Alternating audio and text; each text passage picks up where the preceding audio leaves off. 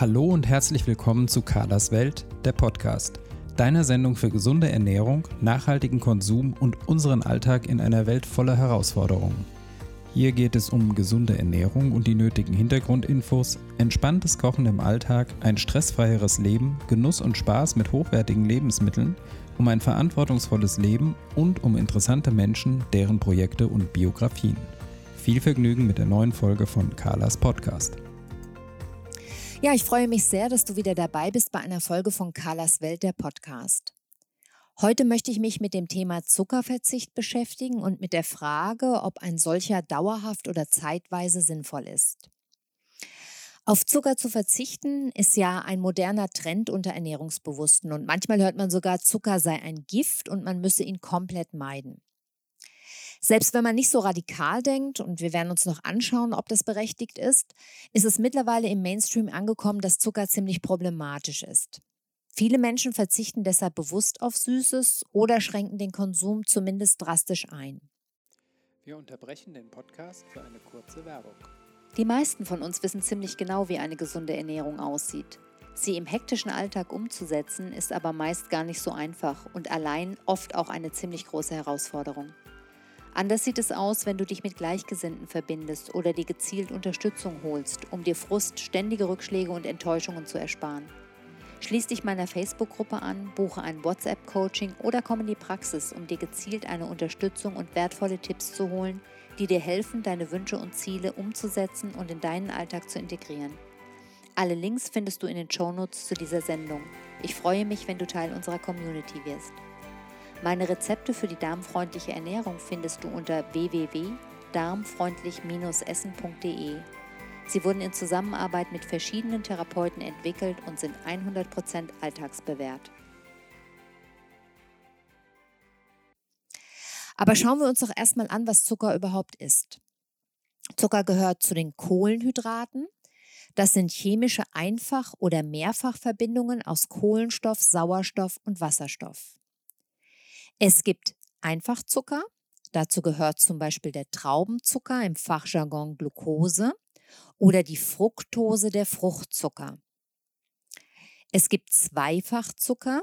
Da wäre zum Beispiel die Saccharose zu nennen, der Kristallzucker oder die Laktose der Milchzucker. Und es gibt Mehrfachzucker, zum Beispiel Stärke oder Zellulose. Mit der Nahrung aufgenommene Kohlenhydrate werden im Magen-Darm-Trakt gespalten und ins Blut abgegeben. Die Bauchspeicheldrüse, also der Pankreas, misst ständig den Blutzucker. Ist der Blutzucker hoch, schüttet die Bauchspeicheldrüse Insulin aus. Insulin sorgt dann wie so ein Schlüssel, der eine Tür öffnet für die Aufnahme von Zucker in die Körperzellen, wo dieser Zucker dann als Energielieferant für verschiedenste Zellprozesse dient. Einen Großteil des Zuckers nehmen die Leber und die Muskeln auf. Die Zellen der Leber bauen mit dem Zucker Speicher auf und diesen Speicherzucker nennt man Glykogen. Der Speicherzucker, das Glykogen, kann durch den Gegenspieler Glucagon wieder abgebaut werden. Das passiert immer dann, wenn der Blutzucker niedrig ist, denn dann wird von der Bauchspeicheldrüse das Hormon Glucagon freigesetzt, das Zucker aus vorhandenen Reserven mobilisiert. Darüber hinaus kann die Leber auch selbst Zucker herstellen, was ebenfalls durch Glucagon angeregt wird. Und hier hat man dann natürlich schon einen ersten Hinweis auf ein Problem, das durch hohen Zuckerkonsum entsteht. Wenn nämlich der Blutzucker ständig hoch ist, kommt es zwar dauernd zur Einlagerung von Zuckerreserven, aber nicht oder nicht ausreichend oft zum Abbau dieser Reserven. Wir werden darauf aber später nochmal zurückkommen. Fassen wir an dieser Stelle nochmal kurz zusammen. Viel Zucker im Blut bedeutet Ausschüttung von Insulin und Einlagerung von Reserven.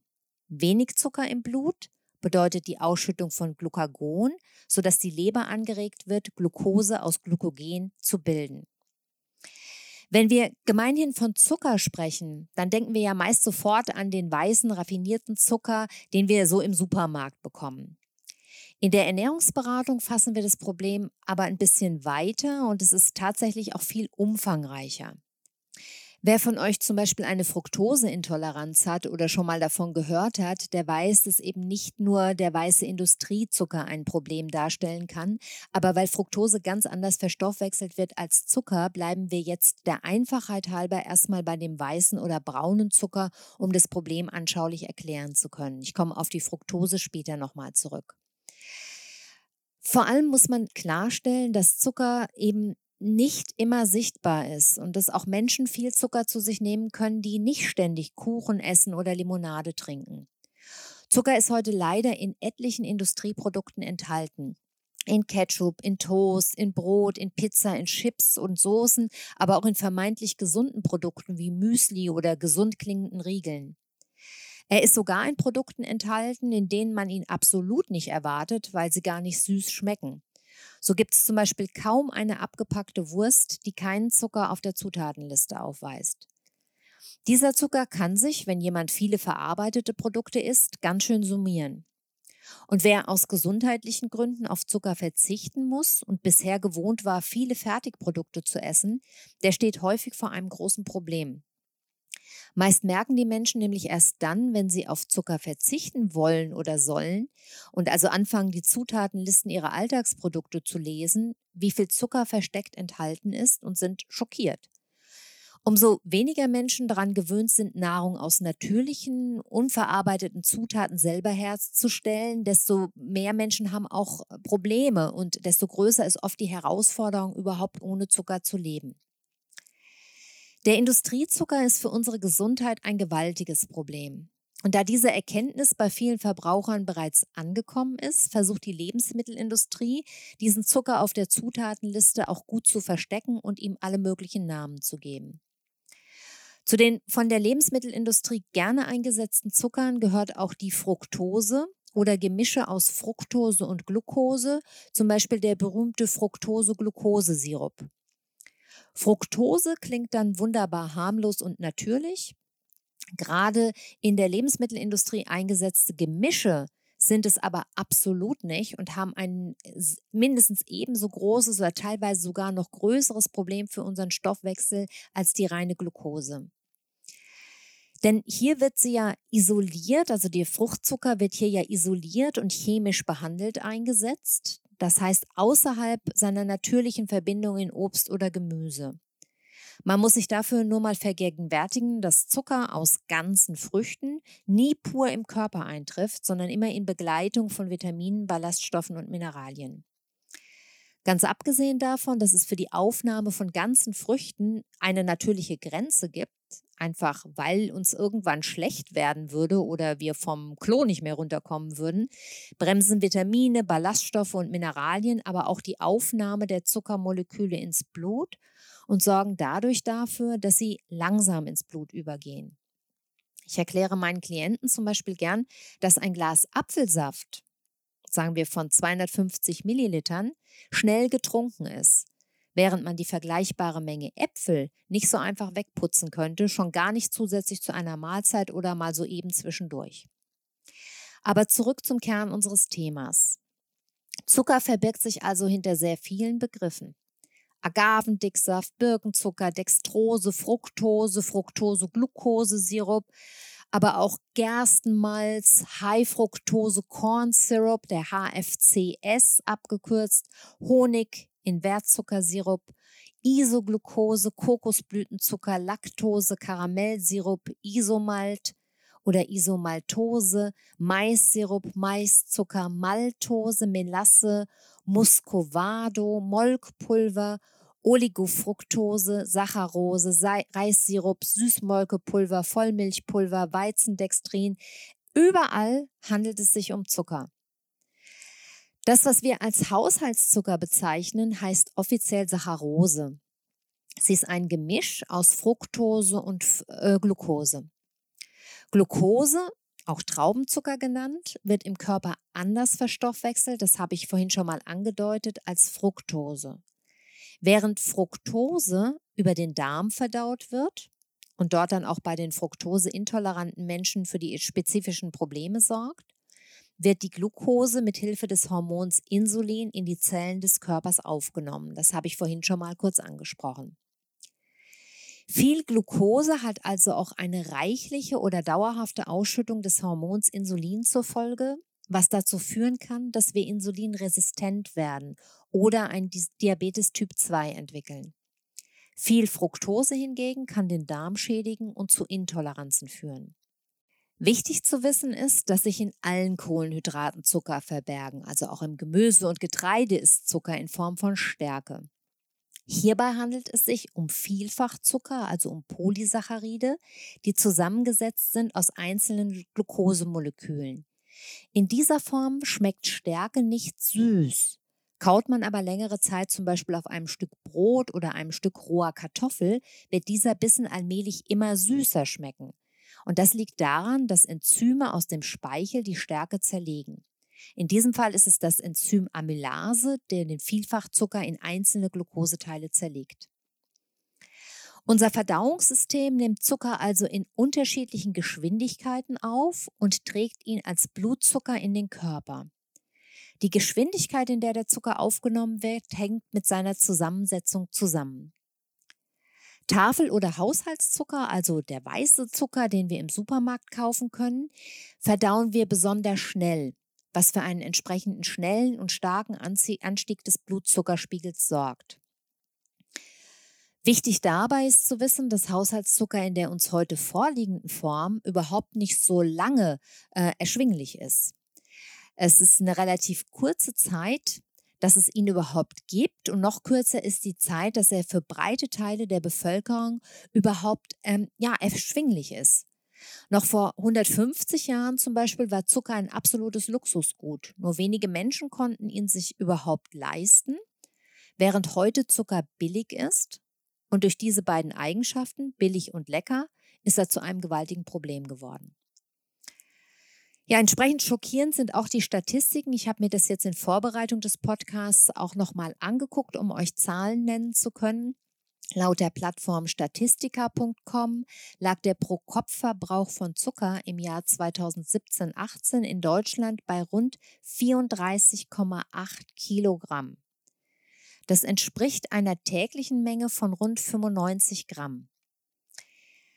Wenn wir jetzt mal vergleichen, die Weltgesundheitsorganisation, die WHO, empfiehlt maximal 25 Gramm Zucker am Tag.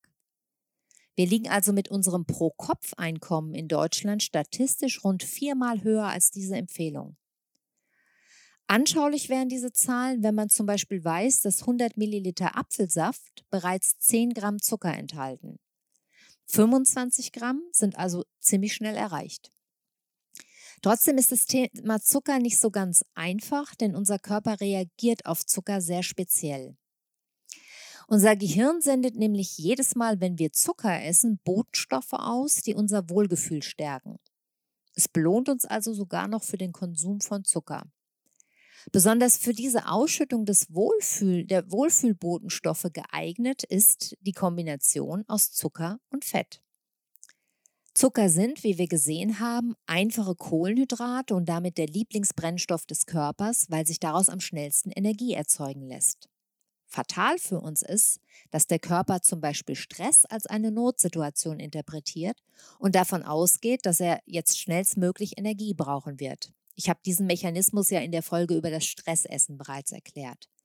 Extrazucker ist also in dieser Situation mehr als willkommen, auch wenn es nicht stimmt, denn der Körper kann ja jederzeit aus den Zuckerspeichern sich bedienen. Warum aber sollte er mit aufwendigen Stoffwechselprozessen aktiv werden, wenn der Lieblingsbrennstoff nur eine Armlänge weit entfernt ist? Die, dieser Mechanismus sorgt nicht nur dafür, dass wir gerne Süßes essen und der Verzicht auf Zucker vielen so schwer fällt, Vielmehr kennt natürlich auch die Lebensmittelindustrie diesen Effekt und setzt Zucker sehr gezielt ein, um Produkte schmackhaft zu machen und dieses Wohlgefühl auszulösen. Wer schon mal versucht hat, sich zuckerfrei zu ernähren, weiß, dass das mitunter gar nicht so einfach ist. Abgesehen davon, dass unzählige Lebensmittel mit Zucker versetzt sind, spüren wir den Entzug häufig körperlich recht stark. Müdigkeit, Unmut, Kopfschmerzen, aber auch Heißhunger können solche körperlichen Reaktionen sein. Gar nicht selten führen diese Empfindungen da dazu, dass Klienten den Versuch abbrechen, sich zuckerfrei zu ernähren, obwohl sich nach einigen Tagen, meiner Erfahrung nach nach maximal ein bis zwei Wochen, eine deutliche Erleichterung und Verbesserung einstellt.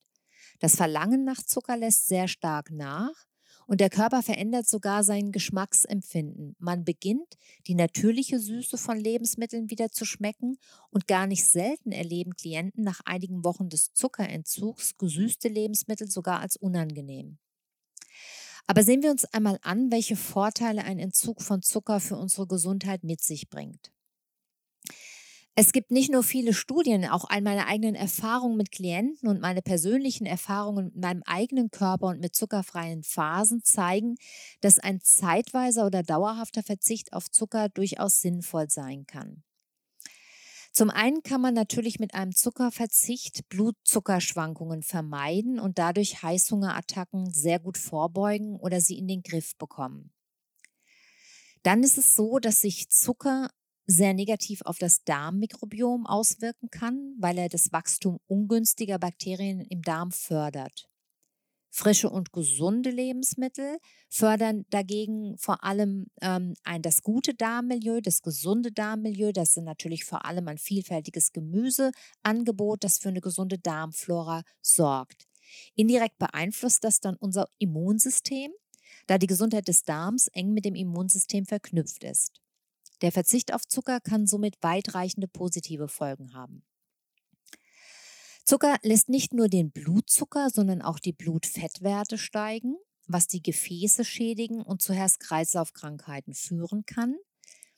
Ein weiteres großes Problem sind auch stille Entzündungen, ähm, über die wir in diesem Podcast ja auch schon mehrfach gesprochen haben. Diese kleinen, aber chronischen Entzündungsprozesse oder Entzündungsherde spielen offenbar bei vielen Erkrankungen eine Rolle und sie werden von Zucker regelrecht befeuert. Zucker liefert zwar einen kurzen Energieschub, aber dieser ist nicht nachhaltig. Ich höre fast immer von Klienten, die auf Zucker verzichten und erlebe das auch selbst, dass man unter Zuckerverzicht sich relativ schnell sehr viel fitter und wacher fühlt. Viele sagen sogar, sie fühlen sich geistig klarer und sind sehr viel konzentrierter. Hinzu kommt, dass Zucker zwar viel Energie liefert, ja, aber keine Nährstoffe. Es handelt sich also um sogenannte leere Kalorien. Wer Gewicht verlieren will, kommt um einen Zuckerverzicht meist nicht drumrum.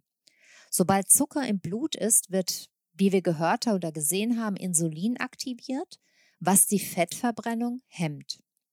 Umgekehrt bedeutet das, dass unsere Fettverbrennung von einem niedrigen Insulinspiegel profitiert. Wenn Zucker also so viele negative Folgen hat, dann sollten wir uns einmal die Alternativen ansehen und schauen, was sie zu bieten haben. Natürliche Süße wie Honig, Reissirup oder Agavendicksaft ist auf jeden Fall schon mal deutlich weniger verarbeitet als weißer Zucker. Ja, Zudem gilt, je weniger verarbeitet, desto mehr Vitamine, Spurenelemente, Enzyme und auch Geschmacksstoffe stecken noch drin. Dennoch ist aber auch ihr Nährstoffgehalt, also der Nährstoffgehalt dieser Alternativen, nicht so groß, wie man vielleicht gerne glauben möchte. Und ich erlebe, dass hier oft der Trugschluss entsteht, dass man diese Süßungsmittel, weil sie natürlich sind, ganz bedenkenlos einsetzen kann. Vor allem in den Internetforen oder den Zuckerfreigruppen bei Facebook bin ich immer wieder erstaunt, wie selbstverständlich Zucker durch Austauschstoffe ersetzt wird. Und dann werden weiter munter süße Lebensmittel verzehrt, denn der angeblich einzig böse weiße Zucker ist ja schließlich raus. Leider ist es nicht ganz so einfach und deshalb ist es mir auch wichtig, an dieser Stelle deutlich zu sagen, auch diese Alternativen bestehen letztendlich aus Zucker, haben eine ähnliche Problematik und sollten deshalb sehr sparsam eingesetzt werden. Ein Missverständnis, das mir auch immer wieder begegnet, ist das Thema Süßstoffe. Gern wird damit argumentiert, dass Süßstoffe keinen Blutzuckeranstieg verursachen. Das ist richtig und somit eine gute Lösung des Problems sind. Das sehe ich nicht so. Dass sie keinen Blutzuckeranstieg verursachen und praktisch keine Kalorien enthalten, das ist schon richtig. Aber jetzt kommt ein gewaltiges Aber. Süßstoffe stehen nicht nur im Verdacht, den Appetit anzuregen, Heißhunger auszulösen und auch die Darmflora ungünstig zu beeinflussen. Viele Süßstoffe gelten auch gesundheitlich als äußerst bedenklich und haben viele Nebenwirkungen. Zum Beispiel Geschmacksbeeinträchtigungen, können zu Kopfschmerzen führen und eben die eben schon angesprochene appetitanregende Wirkung bis hin zu einer deutlich schnelleren Gewichtszunahme. Saccharin ist zum Beispiel ein bei uns zugelassener und gar nicht selten eingesetzter Süßstoff. In der Ferkelzucht wird er als Appetitanreger eingesetzt. Zur Appetitstimulation sind Süßstoffe übrigens generell bei allen Tierarten zugelassen. So gesehen macht es auch wenig Sinn, mit Hilfe von Süßstoffen abnehmen zu wollen. Sehr beliebt sind auch so Sachen wie Stevia oder Steviol. Man sagt, dass sie bis zu einer äh, Tageszufuhr von 4 Milligramm pro Kilogramm Körpergewicht unbedenklich sind. Allerdings wurden in Studien negative gesundheitliche Folgen bei Ratten und Hamstern durchaus festgestellt. Die konnten nur allerdings bisher nicht auf den Menschen übertragen werden.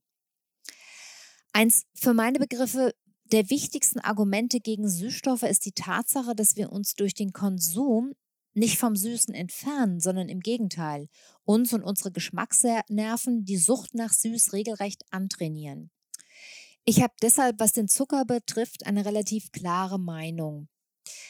Wer übergewichtig ist und wer vielleicht bereits unter einer beginnenden Stoffwechselerkrankung leidet, der sollte beim Zucker sehr konsequent sein. Wie schon gesagt, wird Zucker mit Hilfe des Hormons Insulin verstoffwechselt. Insulin ist der Schlüssel, der die Zelle öffnet, damit Zucker hinein kann. Essen wir übermäßig viel Zucker, sprechen die Zellen immer weniger auf Insulin an. Im Fachjargon sprechen wir dann von einer Insulinresistenz, von der tatsächlich immer mehr Menschen betroffen sind. Diabetes Typ 2 ist eine Zivilisationskrankheit der Industriegesellschaften. In Deutschland leiden bereits 6,9 Millionen Menschen darunter und viele haben, oft ohne es zu wissen, bereits Vorstufen davon. Bei einer Insulinresistenz bleibt der Zucker im Blut und schädigt Nerven und Gefäße. Außerdem entstehen dabei giftige Stoffwechselprodukte.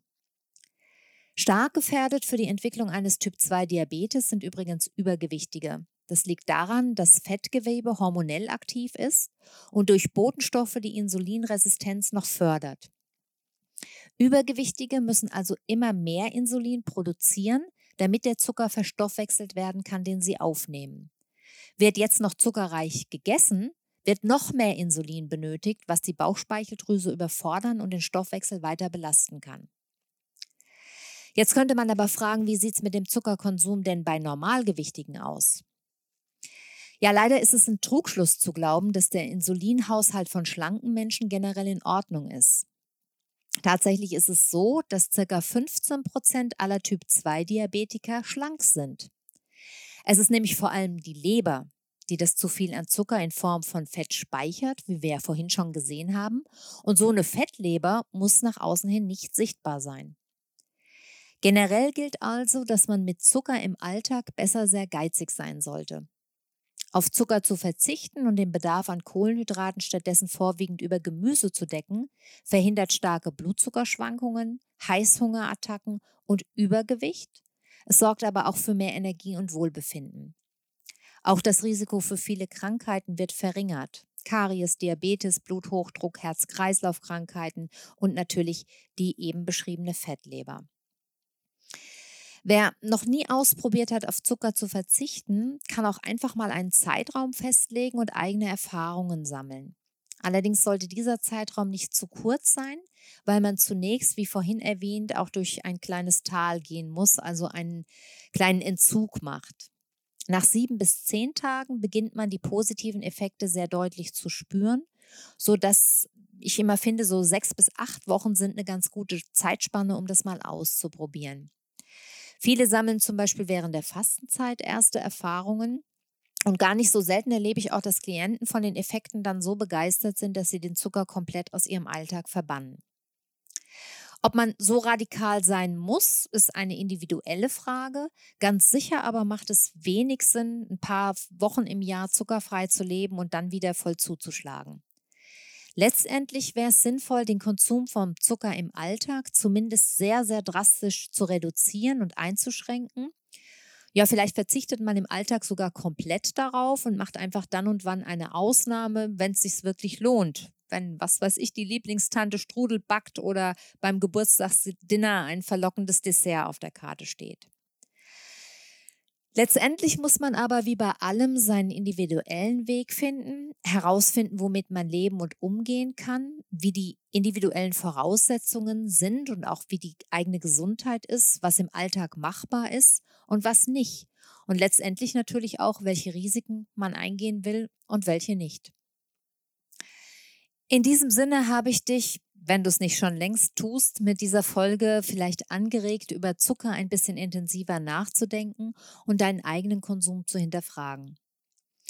Ich freue mich, wenn dir diese Folge gefallen hat und noch mehr freue ich mich über eine positive Bewertung auf Apple Podcasts oder deine Kommentare auf Instagram. Bis zur nächsten Folge schicke ich dir liebe Grüße, deine Carla.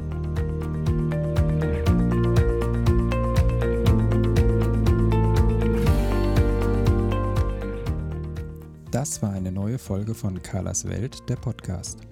Die Links zu den Themen der Sendung findet ihr in den Shownotes und auf www.carla-kocht.de slash podcasts. Wenn euch dieser Podcast gefallen hat, freuen wir uns über eure persönliche Weiterempfehlung und über eine positive Bewertung bei Apple Podcasts. Weitere Folgen findet ihr auf Spotify, Apple Podcasts und in eurer Podcast-App. Carla findet ihr unter Carlas Welt und Carla kocht auf Instagram, Facebook und Twitter. Vielen Dank fürs Zuhören und bis bald.